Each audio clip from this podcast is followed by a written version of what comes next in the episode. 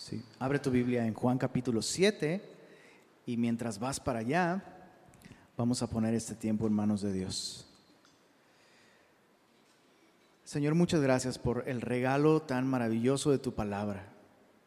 Gracias porque podemos conocerte con total certeza, con total seguridad y no, no dependemos de la imaginación de nuestro corazón, de nuestras especulaciones Dependemos de la revelación fiel de tu palabra y esta mañana nos ceñimos a ella, Señor. Rendimos nuestra vida a ella y, y, te pedimos, Señor, revélate a nosotros, Señor. Derrama tu espíritu en nosotros y llévanos a ver la verdad, Señor. Pedimos esto en el nombre de Jesús. Amén. Juan capítulo 7. Lo hemos dividido en tres secciones. La semana pasada estudiamos la primera parte, que prácticamente tiene que ver con el antes de la fiesta. En este capítulo Jesús va a subir a Jerusalén a celebrar la fiesta de los tabernáculos. La semana pasada vimos el antes, ¿verdad? En, eh, este, en esa eh, porción vimos cómo Jesús enfrentó la incredulidad de sus hermanos y el peligro inminente de que Jesús era el más buscado eh, en ese momento, el más buscado en Jerusalén. Y vimos cómo Jesús respondió a esas dos cosas, a la oposición, pero a la incredulidad también de, de sus hermanos en su propia casa. El día de hoy veremos los versos 14 al 36, donde veremos lo que sucede durante la fiesta. Y la próxima semana veremos el final de la fiesta, el último día de la fiesta. Por cierto, si había un domingo eh, en el que tuvieras que escoger, bueno, me voy a perder uno, tú hubieras escogido este, porque el próximo va a estar buenísimo. En el próximo domingo veremos el final y será bueno, uno de los discursos más hermosos de labios de Jesús con respecto a la vida espiritual, pero eso lo veremos la próxima semana. Hoy, versos 14 al 36, y dice así, verso 14, Juan 7. Mas a la mitad de la fiesta subió Jesús al templo y enseñaba. Y se maravillaban los judíos diciendo, ¿cómo sabe este letras sin haber estudiado? Jesús les respondió y dijo, mi doctrina no es mía, sino de aquel que me envió. El que quiera hacer la voluntad de Dios conocerá si la doctrina es de Dios o si yo hablo por mi propia cuenta. El que habla por su propia cuenta, su propia gloria busca, pero el que busca la gloria del que le envió, este es verdadero y no hay en él injusticia. ¿No os dio Moisés la ley y ninguno de vosotros cumple la ley? ¿Por qué pues procuráis matarme? Recordemos el contexto.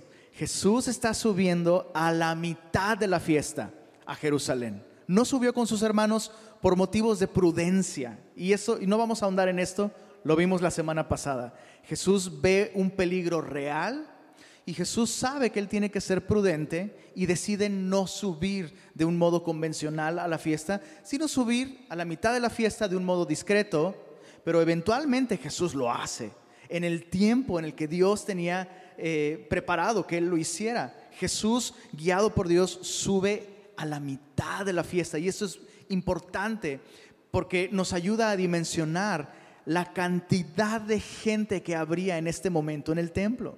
Quiero que observes cómo Jesús sigue siendo prudente.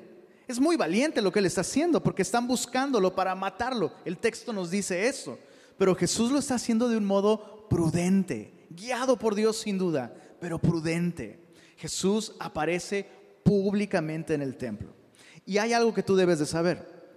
En Jerusalén, durante las fiestas, bueno, Jerusalén se atestaba de gente, olvídate de la sana distancia, gente de eh, peregrinos de remotos lugares, de todas las esquinas del mundo, viajaban a Jerusalén para celebrar estas fiestas. Entonces es prudente, ¿por qué? Porque Jesús está apareciendo de un modo absolutamente público. Y tú sabes, en, en materia de seguridad, lo más seguro para una persona que está en peligro es estar en un lugar público. O bueno, al menos eso era antes, ahora tal vez ya no tanto, pero en ese momento fue algo muy prudente de parte de Jesús. Y algo bien interesante es que Jesús aparece en el templo y enseñaba la palabra.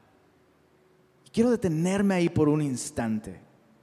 Jesús, a lo largo de todo este Evangelio, nos ha demostrado su capacidad de hacer despliegues sobrenaturales sobre su identidad. Jesús ha hecho milagros, Jesús ha hecho señales. Sorprendentemente, Jesús insiste en enseñar la palabra de Dios. Y no quisiera que, nos, eh, que nos acostumbráramos a, este principio hasta el punto en el que lo dejamos de ver. Este Evangelio nos deja claro que las señales milagrosas no están diseñadas para proporcionarle fe a las personas. Las, señales transmiten un mensaje, transmiten una enseñanza, pero la fe de las personas proviene de escuchar la palabra de Dios. El Salmo 19 lo dice en estos términos. La ley de Jehová es perfecta, que hace algo interesante. Convierte qué cosa? Convierte el alma. Ver señales no convierte el alma. Ver un buen concierto cristiano no convierte el alma. Es más, escucha esto.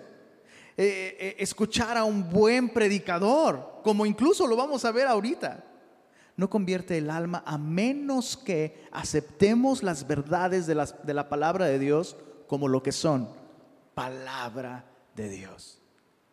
Jesús va a encontrarse con un obstáculo muy interesante. Oh, déjame refrasear esto. El obstáculo que veremos no es tanto de Jesús, no es un obstáculo que Jesús tiene que vencer, es un obstáculo en el corazón de la gente que lo estará escuchando. Y eso es algo que, nos sorprende mucho. Hasta cierto sentido se entiende que sus propios hermanos no crean en Él. Pero lo sorprendente ahora es que Jesús está en el templo, donde la gente que conoce la palabra de Dios y que cree en Dios, se supone, estarían listos para reconocer al Mesías, pero no va a ser así. No va a ser así. Porque hay un obstáculo en el corazón de las personas. ¿Cuál es este obstáculo? En primera instancia, ¿te diste cuenta de la reacción de en el verso verso 15 dice, "Se maravillaban", ¿qué dice ahí? Los judíos diciendo, "¿Cómo sabe este letras sin haber estudiado?" Y eso es algo que ya lo hemos comentado en otras ocasiones. Cuando el apóstol Juan usa el término los judíos, no se está refiriendo a los judíos como nación, sino específicamente a la élite religiosa, las autoridades en materia de teología y doctrina, esas personas con maestría en divinidad y con libros publicados y, bueno, dicho sea de paso, obviamente ellos estudiaban la Biblia en hebreo bíblico, ¿no? O sea, son los expertos. Ahora, interesante que, que Juan usa este término, los judíos, para estas personas. Todos en los que estaban en el templo, evidentemente, son judíos, pero ¿por qué Juan se refiere solamente a los líderes religiosos como los judíos? Bueno, había un elemento de orgullo muy grande allí. Porque ellos decían, bueno, judío no es nada más aquel que nace en Israel, judío es aquel que conoce la ley. Y estos hombres conocían la ley. Voy a ponerte un ejemplo. Pero es como e, e, este gran debate. ¿Quién es regio? ¿Es regio el, de Monterrey o el de San Pedro o el de Apodaca? O... ¿Cuál? ¿Cuál de todos? ¿No? Bueno, más o menos algo así sucedía en ese tiempo. Bueno, ¿quién es verdaderamente judío? Ah, pues el que, el que estudia la ley, el que sabe. Esa actitud de orgullo en ellos les llevó, eso es asombroso, los llevó a desechar a la máxima autoridad en cuestión de enseñanza bíblica, a la palabra encarnada. Y eso es algo que no podemos pasar por alto. El problema no era que estos hombres eran estudiados y eruditos y que conocieran la escritura. Ese no es el problema. El problema es esta actitud de orgullo que confía en la capacidad personal, en la formación doctrinal, en la herencia religiosa, pero no en el Dios que se revela a través de la palabra de Dios. Quiero insistir en esto. El problema no es que estudiemos, no es que nos preparemos, no es que conozcamos la Biblia, ese no es el problema. Pero como dijo el apóstol Pablo, el conocimiento envanece, pero el amor edifica. Y ese es el punto medular aquí. Vamos a explicar algo con respecto a esto. Cuando digo el conocimiento envanece, pero el amor edifica, eso está en Primera de Corintios 8. Probablemente estás pensando, sí, sí es cierto, yo por eso mejor cierro la Biblia y ni leo la Biblia y nada más me dedico a amar. No, no, no. No es eso lo que el texto pretende enseñarnos. Lo que el texto pretende enseñarnos cuando nos dice, el conocimiento edifica, pero, perdón, el conocimiento envanece, pero el amor edifica. Lo que pretende enseñar es que el requisito para comprender la palabra de Dios y que su conocimiento nos haga bien y nos edifique, ese elemento esencial es el amor a Dios, el amor a la verdad. Necesitamos una relación con la palabra que no sea académica, sino devocional. La actitud de un corazón que busca el conocimiento de la palabra con el deseo de agradar a Dios, de honrar a Dios, de glorificar a Dios, eso no se puede sustituir con ninguna cantidad de títulos. Y, no es que esos eh, títulos estén mal, insisto, pero es esencial que conozcamos la palabra de Dios con esta actitud, una actitud de adoración. El corazón no regenerado es el mayor problema para el estudiante de la Biblia. Y es posible. Chicos, solo quiero martillar un poquito más en este punto. ¿Es posible conocer profundamente la Biblia y no nacer de nuevo? La respuesta sería sí. Esos hombres son un ejemplo de esto. Esos hombres son un claro ejemplo de esto. Entonces, ¿con qué actitud debemos acercarnos a la palabra de Dios? Con la actitud de un adorador. Con esta actitud. La actitud de que este no es un libro con información nada más. Con la actitud de que este no es un libro que simplemente debo estudiar, analizar y entender. Por supuesto, hay aspectos intelectuales involucrados, pero el más importante es el espiritual. Debemos acercarnos a la Biblia convencidos de que verdaderamente a través de ella Dios se revela a nosotros. Y por eso nos debemos acercar con esta disposición a obedecer su palabra. Es lo que Jesús dice. Hey, el que quiere hacer la voluntad de Dios conocerá si mi doctrina es de Dios o no es de Dios. Ese es el elemento clave. El que quiera hacer la voluntad de Dios. De nada sirve que tú y yo nos saturemos de recursos doctrinales y teológicos, de herramientas de estudio lingüístico, histórico, en fin, todas esas cosas no son malas, pero ¿de qué sirve todo eso si tú y yo no tenemos la disposición de adorar a Dios y rendir nuestra voluntad a su palabra? Alguna vez le dije, le dije a un amigo, ¿para qué quieres estudiar en griego si no lo obedeces en español? Eso es todo lo que vas a conseguir si, si, si no tenemos esta disposición de obedecer al Señor. Entonces Jesús, interesantemente, ¿no? es cuestionado con respecto a sus credenciales o sus aptitudes para enseñar. Pero Jesús responde cuestionando la aptitud y las credenciales de estos hombres para escuchar más bien. El que quiera hacer la voluntad sabrá. Pero el problema es que, dice el verso 19, no os dio Moisés la ley y ninguno de vosotros cumple la ley. ¿Por qué procuráis matarme? Ahora, Jesús está de un modo muy frontal confrontándolos con su, pecado. Ninguno de ustedes cumple la ley. Es más, para muestra un botón, ustedes quieren matarme, dice Jesús. Verso, verso 20. Respondió la multitud y dijo, demonio tienes ¿quién quiere matarte?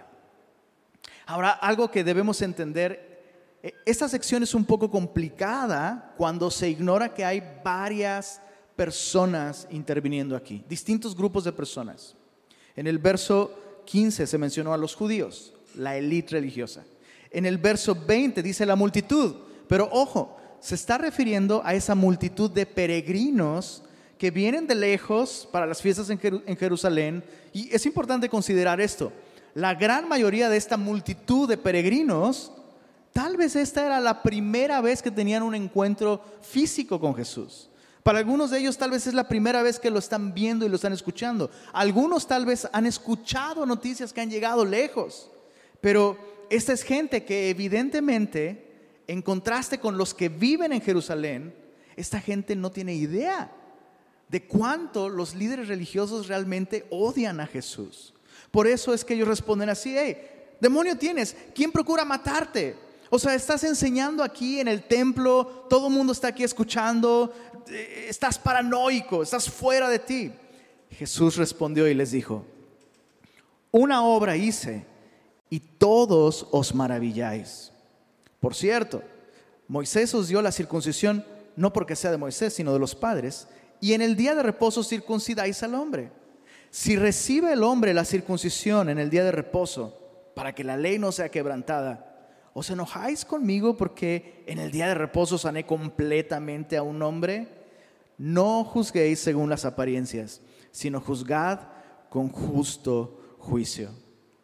Llama la atención que de todas las veces en las que Jesús es cuestionado, esta es una de esas pocas en las que Jesús realmente responde a, los cuestionamientos que le hacen. Y eso se debe a algo.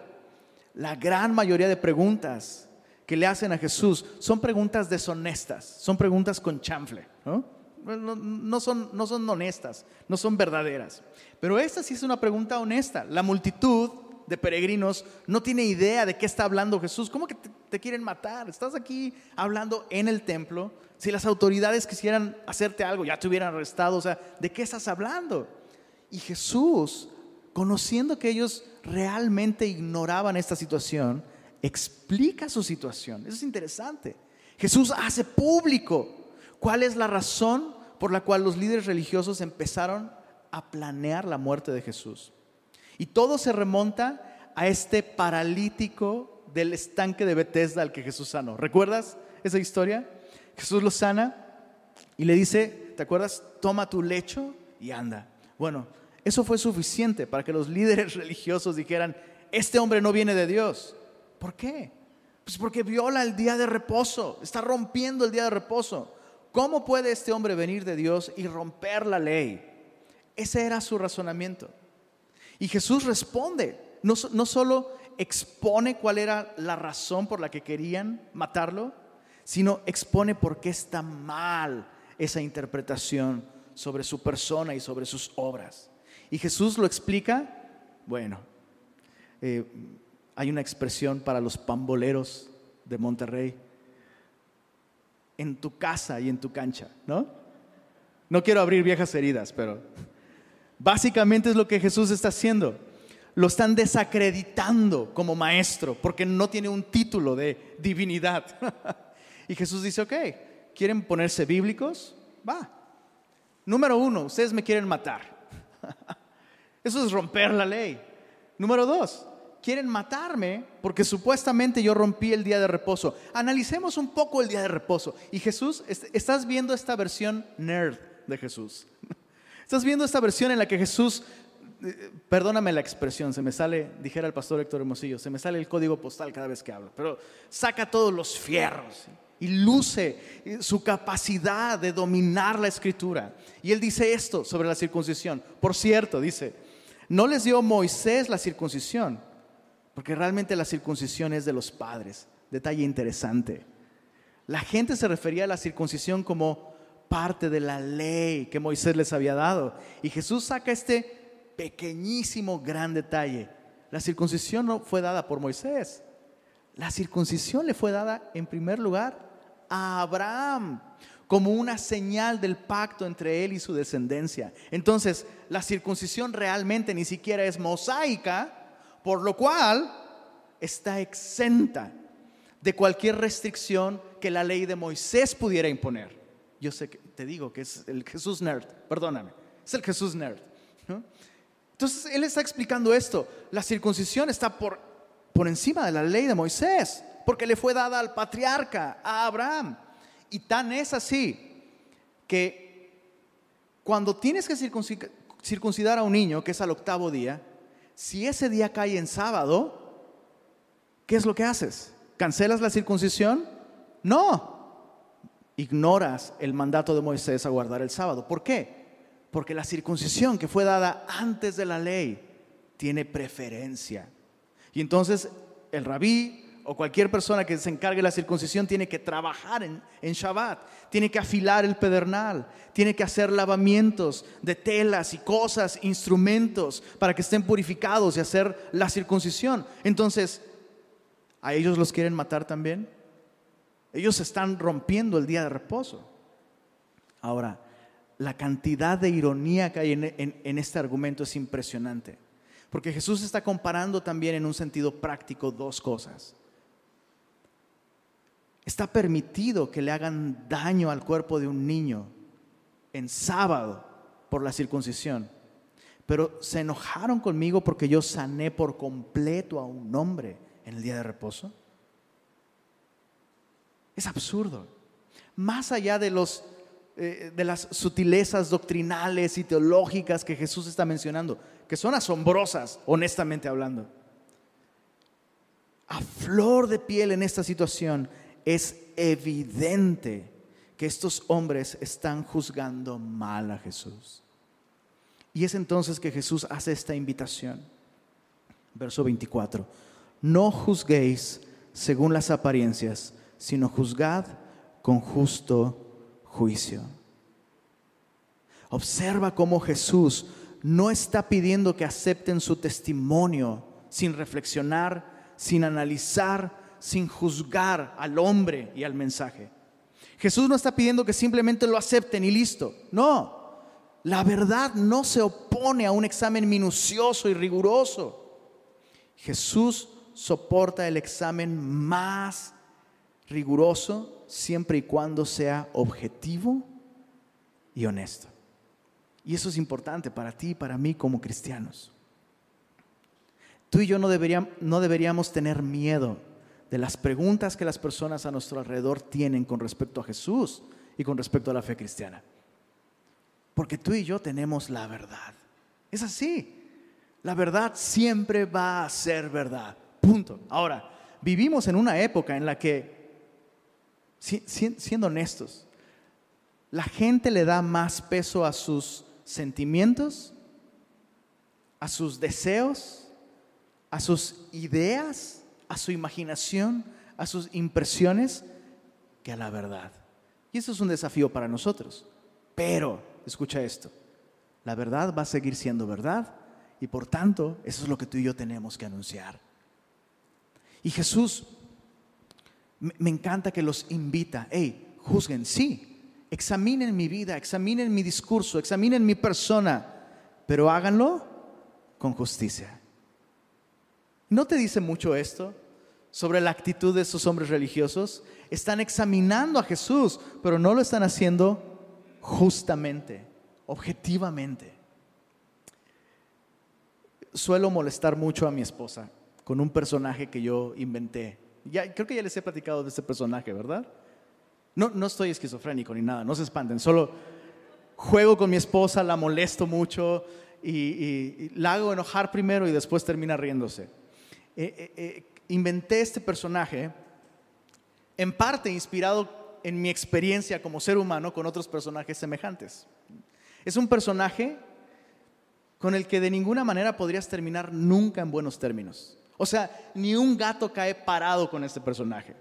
por ponerte un ejemplo, es este personaje que está tan dispuesto siempre a pelear y a discutir, que incluso si le dices, que Dios te bendiga, este personaje te diría, no le digas a Dios lo que tiene que hacer.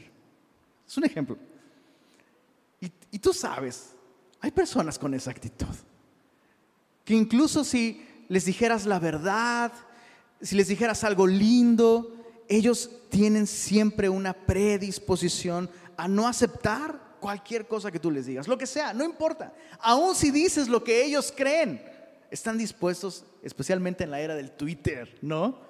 Todo mundo está dispuesto a pelear, a llevar la contraria. Y Jesús está hablándole a estas personas sobre esta misma actitud que vemos el día de hoy alrededor de nosotros. Hey, claro, sí, e, estás juntando argumentos, estás viendo videos, estás leyendo esto y aquello, pero todo ha partido de una predisposición a no aceptar la verdad. Y esto es tan trágico. Chicos, yo no sé si alcanzan a dimensionarlo, pero eso es una verdadera tragedia. Tener acceso a la verdad y desecharla. No, no porque decimos que preferimos no creer en la verdad, sino porque asumimos que nosotros sí tenemos la verdad, pero nos estamos engañando a nosotros mismos. Es terrible. Eso es verdaderamente terrible. Jesús los invita a juzgar con justo juicio. Sean objetivos, sean verdaderos. Verso 25. Decían entonces unos de Jerusalén. ¿Te das cuenta que es otro tipo de persona? Primero vimos a los, los judíos, los líderes religiosos. Luego vimos a la multitud, aquellos peregrinos que vienen de fuera, no tenían idea de que Jesús estaba en peligro. Y ahora decían algunos de Jerusalén, locales, ¿no es este a quien buscan para matarle? Pues mirad, habla públicamente y no le dicen nada. ¿Habrán reconocido en verdad los gobernantes que este es el Cristo? Pero este sabemos de dónde es, mas cuando venga el Cristo, nadie sabrá de dónde sea. Estos de Jerusalén están completamente enterados del peligro que corre Jesús. Y sorprende muchísimo la actitud con la que ellos responden a todo lo que están viendo y están escuchando. Quiero aclarar que evidentemente ellos no creen que Jesús es el Cristo. Pero quiero que observes que las razones por las que ellos rechazan el testimonio de Jesús son distintas a las razones de los fariseos. En el verso 26, mira, mira lo que dice. Eh, perdóname, eh, no, en el verso Sí, en el verso 26, la pregunta que ellos hacen, ¿habrán reconocido en verdad los gobernantes que este es el Cristo? En, español es un poco sutil, es más sutil que en, su idioma original. Pero esta pregunta es una pregunta retórica. Es una pregunta que eh, es obvia para quienes la están haciendo. La respuesta es no.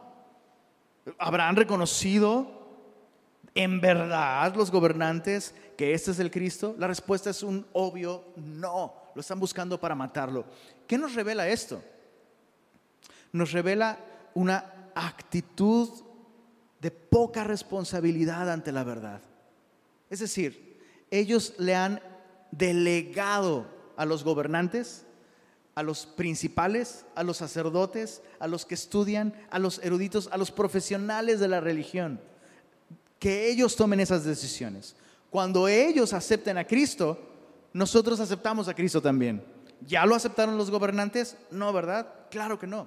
Entonces, quiero que observes esto, cómo ellos están endosándole esta responsabilidad de responder a la verdad a aquellos encargados de la vida espiritual de la nación.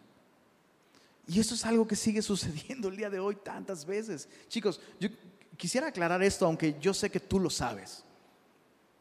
Yo no soy yo no soy el mediador entre Dios y tú. No lo soy.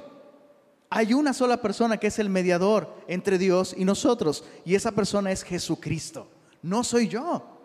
Claro, Dios en su sabiduría y en su sentido del humor me ha puesto como pastor y Dios ha designado que la iglesia funcione con ministerios así, de enseñanza. Pero tú tienes una responsabilidad personal de conocer tu Biblia, de relacionarte con Jesús a través de su palabra. Por eso es que insistimos tanto todo el tiempo. Haz tu devocional. Todos los días abre la Biblia, pasa un tiempo con Jesús, disipúlate, escucha la enseñanza. Eh, en fin, conoce la palabra de Dios. ¿Por qué? Porque tú tienes una responsabilidad personal. Hay cosas que tú tienes que hacer que yo no las puedo hacer por ti. Y no las quiero hacer por ti tampoco. Entonces es importante examinarnos a nosotros mismos. Bueno, ¿tengo esa actitud? ¿Estoy viviendo el cristianismo así como ellos estaban viviendo el judaísmo? Porque si es así, si es así, hay muchas probabilidades de que estés rechazando a Jesús en la práctica en tu vida diaria. Y eso es terrible. Eso es terrible. Bueno, los líderes religiosos tienen un obstáculo. Fe en su conocimiento. ¿Estás de acuerdo? Fe en su erudición. Fe en su tradición. No fe en el Dios que se revela a través de la palabra. Pero la multitud aquí, la gente de aquí de Jerusalén, tiene fe sin conocimiento. Y ese es el otro extremo. Que ellos lean, que ellos estudien, que ellos conozcan, y esa es la actitud que vemos desde el Éxodo. ¿Recuerdas? Cuando Dios se quiso manifestar a ellos, ¿qué le dijeron a Moisés? Ve y habla tú con Dios y tú nada más vienes y nos dices a nosotros, ¿no? Es una actitud terrible. Quiero insistir en este punto. Dios quiere revelarse a ti de manera personal. Y lo va a hacer a Biblia abierta. Nunca va a suceder cuando tu Biblia esté cerrada. Nunca. Esa es la manera en la que Dios se quiere revelar a ti de manera personal. Bueno, mira el argumento, eh, avanzando, mira el argumento en el verso 27. Pero este sabemos de dónde es, mas cuando venga el Cristo, nadie sabrá de dónde sea. Esta es, una mala interpretación. Este es un error de interpretación bastante popular en esa época. La gente creía que el Mesías iba a aparecer, ¿quién sabe cómo? ¿Quién sabe cuándo? ¿Quién sabe de dónde? Y pues, quién sabe para qué. Básicamente, es, chistoso porque creían en el Mesías, pero decían ellos, no, todo acerca del Mesías es un misterio, su venida es un misterio. ¿De dónde provino esa idea popular? Muy probablemente provino de la Biblia. Y eso es interesante. Eso es interesante. La gran mayoría de errores y de mentiras que circulan por ahí acerca de Jesús, muchas de ellas, la gran mayoría, provienen de, la Biblia siendo mal interpretada o conocida solamente de un modo parcial. Este es un ejemplo de, estos, de esto. Probablemente esta idea provino de Malaquías capítulo 3, solo apúntalo. Malaquías capítulo 3 nos dice, y vendrá súbitamente al, al templo el Señor a quien vosotros buscáis. Eso es lo que dice Malaquías 3, que el Mesías vendría de repente al templo el Señor a quien, a quien ustedes buscan, ¡pum!, de repente va a aparecer. Ahora, Jesús mismo habló acerca de su venida en esos términos. Será como ladrón en la noche. Entonces, eso que está eh, explicando Malaquías está refiriéndose a su segunda venida. Pero ojo, hay muchos más datos de la primera venida de Jesús que de la segunda. Entonces, ¿qué me enseña esto? Que estas personas solo, conocían parte de las escrituras, no la conocían toda. Y eso les llevó a un error de interpretación que dio origen a este mito popular. La gente creía esto. El Mesías va a venir de repente. Ahora, tú y yo sabemos, y los fariseos y los líderes religiosos lo sabían también, que Jesús, según la escritura, el Mesías, nacería en Belén. Que el Mesías sería un descendiente de David. Entonces la Biblia sí nos da muchos detalles acerca de de dónde vendría, más o menos en qué tiempo aparecería. De hecho, en este tiempo de la historia había una gran expectativa mesiánica. Y, vimos en, la historia del nacimiento, tú lo recuerdas, cómo los sabios de Oriente vienen buscando al rey porque han visto su estrella ¿Y qué es lo que hace Herodes? Manda a traer a los fariseos, abren la Biblia y le dicen, en Belén, el Mesías va a nacer en Belén. Entonces, ¿te das cuenta cómo realmente sí se sabía de dónde iba a venir el Mesías? Pero bueno, por eso la importancia de conocer toda la Biblia. Conocer toda la Biblia. Y si, y si tú me das el chance, voy a intentar todos los miércoles, de llegar hasta la última página de nuestra Biblia, de aquí a pues, años, más o menos. Sigue sintonizándonos los miércoles y si nos reunimos de nuevo, pues bueno, aquí nos vemos. Pero la importancia de conocer toda la Biblia, porque toda la escritura es inspirada, porque necesitamos todo el consejo de Dios para poder conocer verdaderamente a Dios. Bueno, hasta ahí este punto. Veamos la respuesta de Jesús a estas ideas, a estos errores con respecto a su venida. Verso 28. Jesús entonces, enseñando en el templo, alzó la voz y dijo, a mí me conocéis y sabéis de dónde soy. Y no he venido de mí mismo, pero el que me envió es verdadero, a quien vosotros no conocéis. Pero yo le conozco porque de él procedo y Él me envió. Es increíble que ellos hayan usado este argumento. Bueno, no podemos creer que Él sea el Mesías porque sabemos, sabemos de dónde viene. Es más, lo sigo en Twitter, ni, publica cosas tan chidas, la verdad. ¿no? O sea, lo, lo desprecian porque conocen, conocen su historia, conocen su origen. Solo quiero hacer un paréntesis aquí. ¿Tú crees que habrían tenido más disposición para creer en Jesús si hubiera aparecido de la nada? Quiero que lo pienses. Ok, bueno, no creo en Él. ¿Por qué no crees en Él? Porque lo conozco, sé dónde vive. Sé quiénes son sus papás. Lo conozco desde niño, por eso no creo en Él. Ok. Caso hipotético. Soy el Mesías. Si ni te conozco. ¿Estás de acuerdo? O sea, ese no es un argumento para desconocer a Jesús. De hecho, quiero que observes esto. De hecho, la afirmación que estas personas de Jerusalén están haciendo al decir, a este lo conocemos y sabemos de dónde viene, eso le da mucho más peso a las declaraciones de Jesús sobre su deidad y sobre su origen divino. Hay un término que se ha popularizado mucho. De hecho, creo que hay un libro por ahí, si mal no recuerdo. Creo que por ahí hay un libro que se llama En bus, en la bus, en la bus, en el bus, en el trolebús, no, en la búsqueda del Jesús histórico. ¿Has oído ese término? En la búsqueda del Jesús histórico. La idea es, bueno, está el Jesús de la Biblia, está el Jesús de la tradición de la iglesia, está el Jesús... ¿Cuál es el Jesús que en verdad entró en nuestra historia? Y yo me imagino a Juan escuchando esto y diciendo, ¿de qué estás hablando? ¿De qué estás hablando?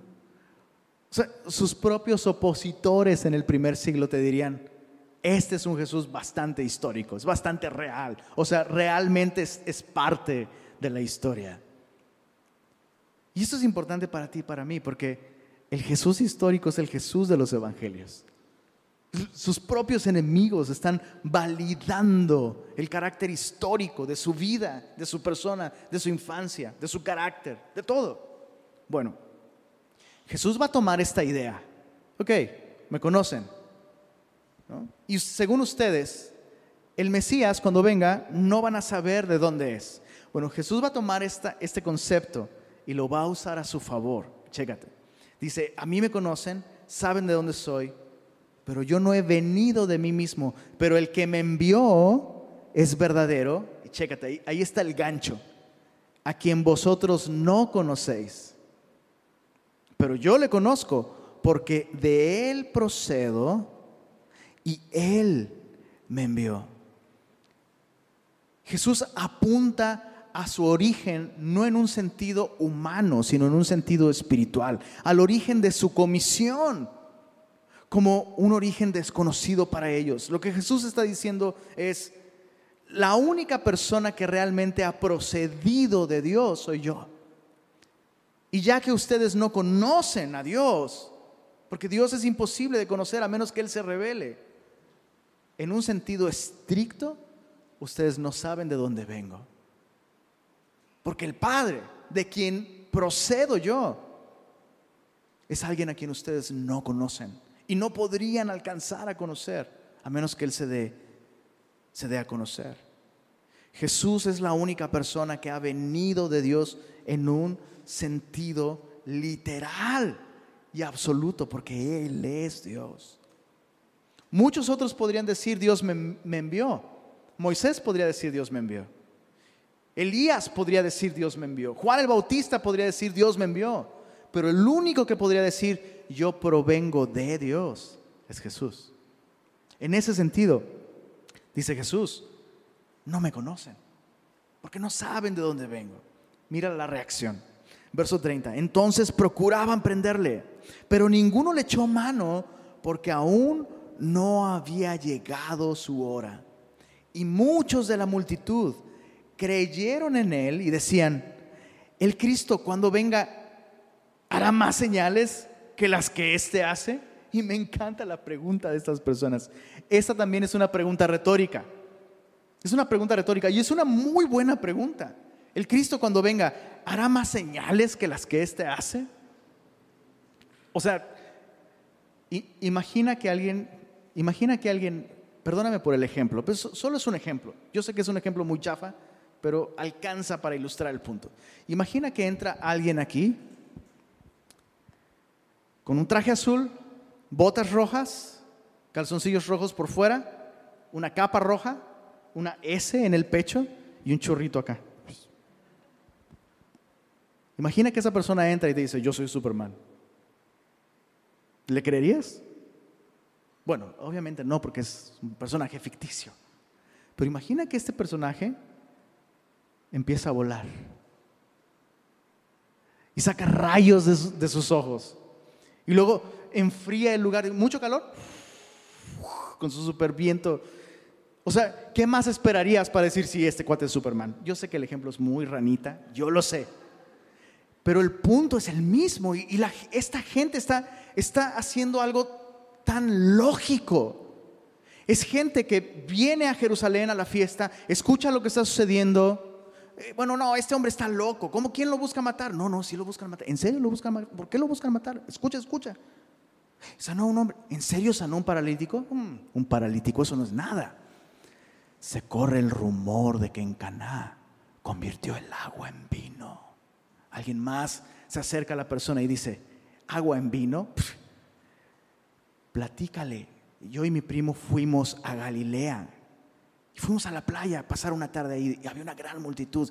Mira, no sé contar, pero había como así aquí, ahorita en el templo, lleno de gente. Jesús alimentó a todos con cinco panes y dos pececillos.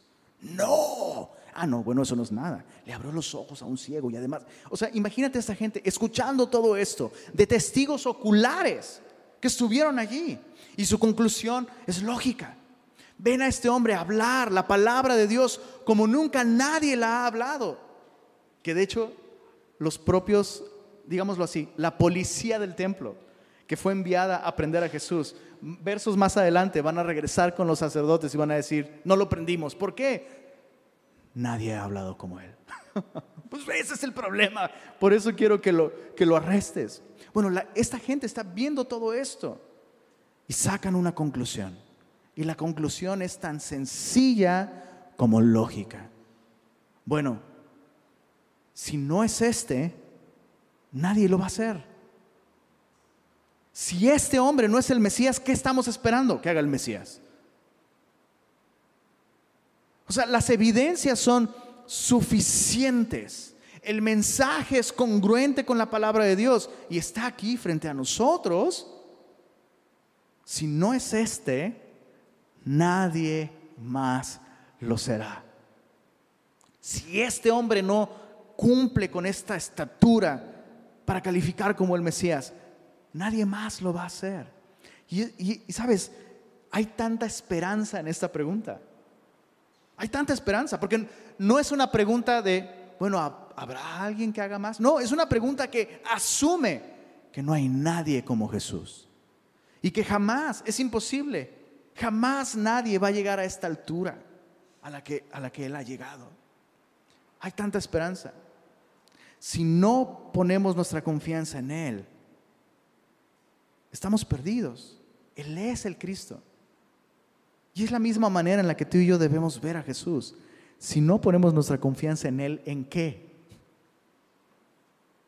Honestamente, quiero, quiero que pienses en esto. Si el día de hoy yo no pongo mi confianza en Jesús, ¿cuáles son mis opciones? Solo puedo decirte algo, son peores. Cada vez, cada vez peores. Porque está Jesús y todo lo demás. Y el único digno de tu confianza en un sentido total, es Cristo. Qué, maravillosa manera de equilibrar la situación, ¿no? En medio de tanta incredulidad, es refrescante ver a personas que están objetivamente reconociendo las evidencias. Bueno, mira el verso verso 32. Los fariseos oyeron a la gente que murmuraba de él estas cosas y los principales sacerdotes y los fariseos enviaron alguaciles para que le prendiesen. Entonces Jesús dijo, ah, todavía un poco de tiempo estaré con vosotros e iré al que me envió. Me buscaréis y no me hallaréis, y a donde yo estaré vosotros no podréis venir. Entonces los judíos dijeron entre sí, ¿a dónde se irá este? Que no le hallemos. Se irá a los dispersos entre los griegos y enseñará entre los griegos. Ahora, todo esto es sarcasmo. Siguen burlándose de Jesús, ridiculizando a Jesús eh, eh, en base a sus pocas credenciales como maestro. Básicamente lo que están diciendo es, o sea, este no tiene credenciales para enseñarnos aquí a los judíos. Y pretende irse a los judíos en el mundo helénico, donde están preparados, donde hay grandes escuelas de filosofía. No estudió las escrituras ni siquiera en hebreo. ¿Cómo las va a enseñar en griego? O sea, ¿a dónde va a ir este? Ahora resulta que se va a volver el maestro más famoso de toda la historia. Y nosotros lo estamos escuchando dos mil años después. Y decimos, qué equivocados estaban estos hombres. Con todo su conocimiento, con toda su erudición, con toda su preparación, su orgullo les impidió reconocer la verdad. Mira en el verso 36, ¿qué significa esto que dijo? Son palabras de los mismos fariseos. ¿Qué significa esto que dijo? Me buscaréis y no me hallaréis, y a donde yo estaré vosotros no podréis venir. Ahora, en medio de toda su burla y su sarcasmo, porque esa es la única opción que te queda cuando no tienes argumentos en contra de en contra de lo que Jesús está haciendo. ¿Qué te queda? Pues burlarte. Te hace parecer más listo, más con más conocimiento. Pareciera. Pero me llama la atención que en el verso 36 este es probablemente, probablemente el único momento en el que los fariseos citan las palabras de Jesús al pie de la letra. Y eso, eso es importante. Cada vez que los fariseos citan las palabras de Jesús, hay algún twist, alguna tergiversación, ¿sabes? Hay, hay, hay algo, alguna corrupción. Pero en esta ocasión están citando las palabras de Jesús letra por letra. Volvamos a leerlo, verso 36. ¿Qué significa esto que dijo? Me buscaréis y no me hallaréis, y a donde yo estaré, vosotros no podréis venir. Para ti y para mí eso es bastante claro, ¿verdad? ¿Qué significaba eso? Que Jesús estaba a punto de ir al Padre de regreso, con lo cual ellos ya no tendrían más acceso a su persona. ¿Cuándo sucedería eso? Quiero que observes en el verso 33. Jesús dijo, todavía un poco de tiempo estaré con vosotros e iré al que me envió. Bueno, ¿cuánto es ese poco de tiempo? Aproximadamente seis meses. Es impresionante, porque el, el resto del Evangelio especialmente a partir del capítulo 11. No, perdóname. Sí, a partir del capítulo 11 se enfoca en lo que prácticamente es la última semana de vida de Jesús. Entonces lo que estamos leyendo en el capítulo 7 está aproximadamente a seis meses de la última Pascua de Jesús en la que Él será sacrificado. Y quiero que medites en esto por un momento. Estos hombres quieren prender a Jesús. Y Jesús, con una total confianza en que aún no era el tiempo, pero también con una gran compasión, les dice esto, eh, eh, eh, todavía un poco de tiempo estaré con ustedes. Y luego e iré, al que me envió. Y lo que sigue es, es terrible. Me buscaréis y no me hallaréis. Y a donde yo estaré. Y puedes imaginar a Jesús diciendo esto con pesar vosotros no podréis venir. Seis meses. Chicos, seis meses no es mucho tiempo. ¿Estás de acuerdo que no es mucho? Realmente es un poco de tiempo, como Jesús lo dijo. Es muy poco tiempo. Lo que Jesús estaba diciendo básicamente es, ustedes, de entre todas las personas y todos los momentos de la historia en, los que el hombre ha existido, ustedes son de los pocos que tienen el privilegio de tener acceso a Dios hecho carne. Pero este privilegio, este acceso, está a punto de terminar para ustedes. Todavía voy a estar un poco de tiempo con, ustedes. Y por este poco tiempo ustedes aún pueden venir. O sea, ¿te imaginas lo que, lo que sería poder sentarte con Dios? Y tú sabes lo que estoy diciendo. No, no me estoy refiriendo a tus, tus domingos en la tarde cuando ya a lo mejor te vas a acostar y te tomas un momento para agradecer a Dios. Y, nos referimos a nuestros devocionales como me tomo, me tomo un café con Jesús. Todo eso sí, claro que sí. Pero ¿te imaginas realmente tener la oportunidad de ver a Dios a los ojos?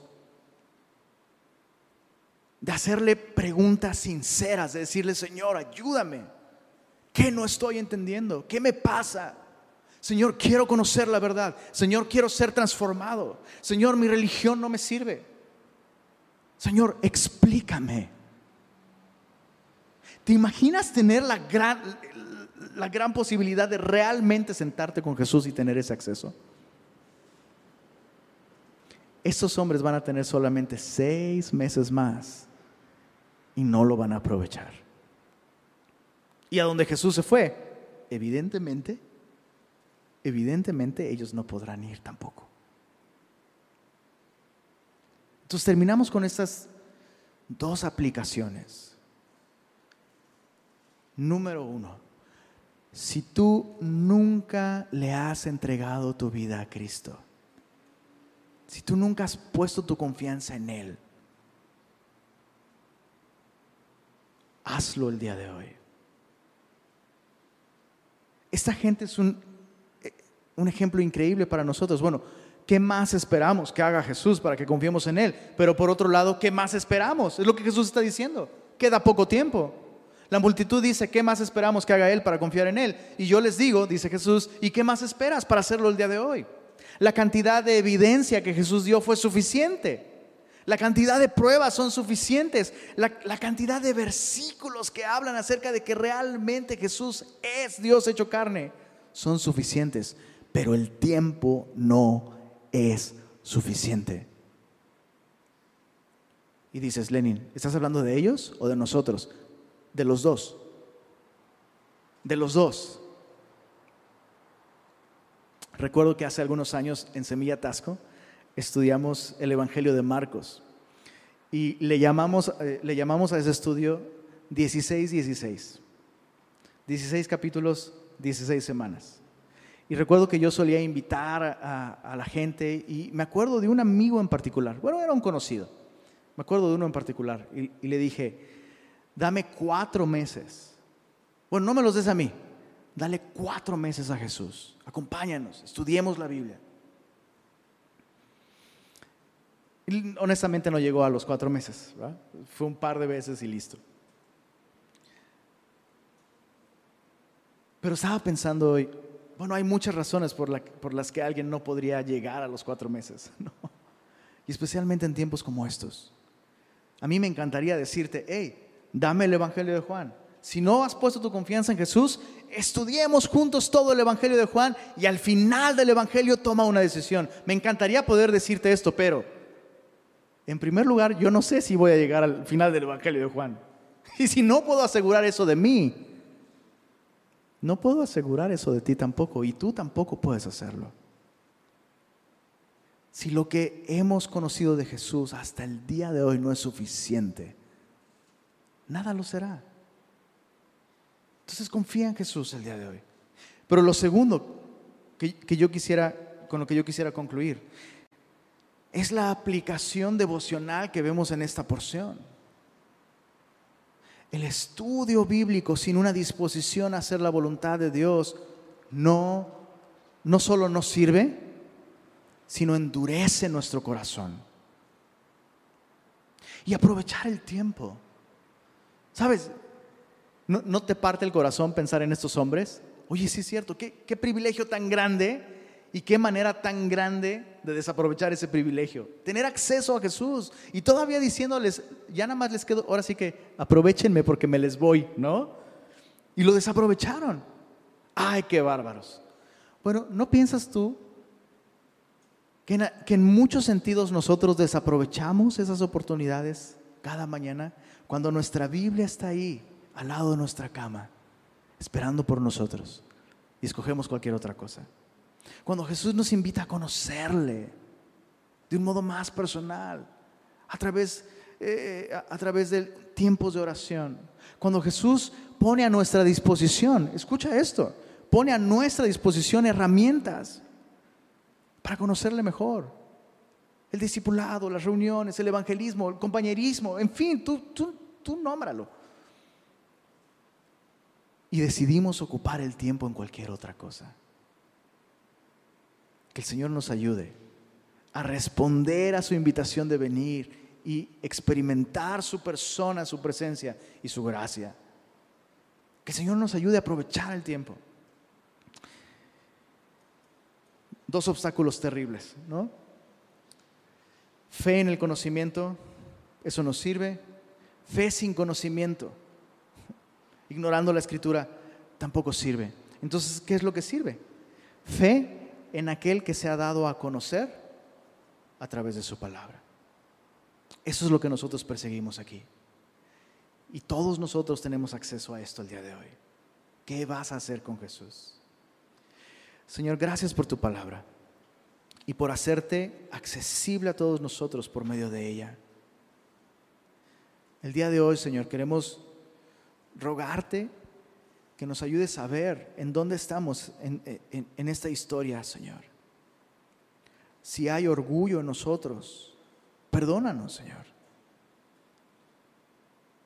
Perdónanos si hemos puesto nuestra confianza en nuestra tradición, en nuestra teología, en nuestro conocimiento y comprensión de la Biblia. Y no es que esas cosas sean malas, Señor, son buenas, pero no son tú, Señor. Y solo tú eres suficiente para salvar al hombre, Señor. Nada más nos alcanza. Así que hoy una vez más, Señor, queremos poner nuestros ojos en ti y poner nuestra confianza en ti, Señor. Señor, pero también si hemos sido descuidados y nuestra fe es una fe que no responde a tu palabra, Señor, Perdónanos, Señor. Queremos conocerte verdaderamente, Señor. Y queremos recibir tu palabra con solicitud.